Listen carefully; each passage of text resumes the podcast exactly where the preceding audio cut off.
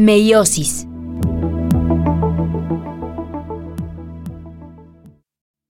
Este tipo de división celular también corresponde a la fase M del ciclo celular, pero a diferencia de la mitosis, es propio de células germinales.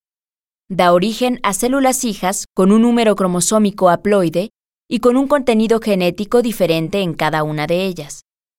Considerando que los eventos citoplasmáticos que contempla una división celular en eucariontes, como la duplicación del centrosoma, el ensamblaje del uso, la ruptura de la membrana nuclear y su posterior reestructuración, y la formación del surco de segmentación, por mencionar algunos, ocurren en forma similar en la meiosis. Centraremos la atención sobre el comportamiento de los cromosomas, pues es allí donde se encuentran las mayores diferencias entre ambos tipos de división celular. Tal como ocurre en la mitosis, antes de la meiosis los cromosomas se replican durante la fase S y permanecen unidos a sus copias gemelas formando cromátidas hermanas.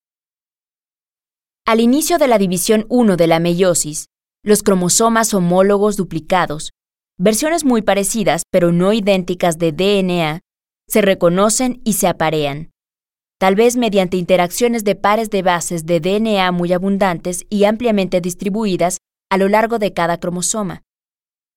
Cuando este apareamiento ocurre, se forma una estructura llamada bivalente, que tiene cuatro cromátidas unidas físicamente en puntos de posición y número variable llamados quiasmas, lo que permite la recombinación genética, un proceso en el cual un fragmento de la cromátida materna puede intercambiarse por el fragmento correspondiente en la cromátida paterna.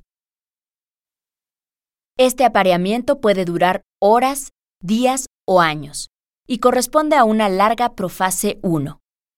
Esta fase se divide en cinco etapas. 1. Preleptoteno. 2. Leptoteno o de condensación de pares de homólogos duplicados. 3. Cigoteno o inicio del desarrollo del complejo sinaptonémico entre cromátidas hermanas de cada bivalente. 4. Paquiteno o ensamblaje de la sinapsis.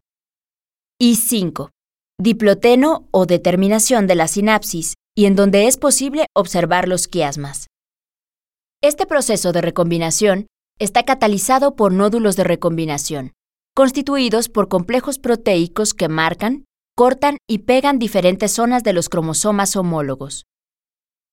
Los cromosomas bivalentes, liberados del núcleo al disolverse la envoltura nuclear, se asocian con los microtúbulos y al final de la metafase 1 se alinean en el ecuador del uso mitótico, para separarse y comenzar a migrar hacia polos opuestos, marcados por los organizadores del uso durante la anafase 1, para finalmente reconstituir dos células en la telofase 1 y la citocinesis. El resultado de esta primera meiótica no origina células haploides en cuanto a dotación de DNA, pero sí en cuanto al número de cromosomas, pues como las dos cromátidas hermanas se comportan como una unidad, cada célula hija en esta división se ha quedado con dos copias de alguno de los homólogos. Sin embargo, estas copias ya no son idénticas como efecto de la recombinación. Para producir gametos haploides se requiere de otra división celular, pero esta vez no irá mediada por una fase S, es decir, no habrá duplicación de DNA. En la división 2 de la meiosis, nuevamente los cromosomas constituidos por cromátidas hermanas se asocian a las fibras de nuevo uso mitótico y se alinean en el ecuador del mismo, habiendo pasado por una profase 2, para que al final de la metafase 2 comience la separación de las cromátidas hermanas en la anafase 2 mediante un proceso llamado disyunción, para dar lugar a una telofase 2 y una citocinesis 2, que origine células haploides en contenido cromosómico y dotación de DNA, los gametos. Dado que esta segunda división ocurre en las dos células resultantes de la primera división meiótica, el resultado final de la meiosis son cuatro células hijas.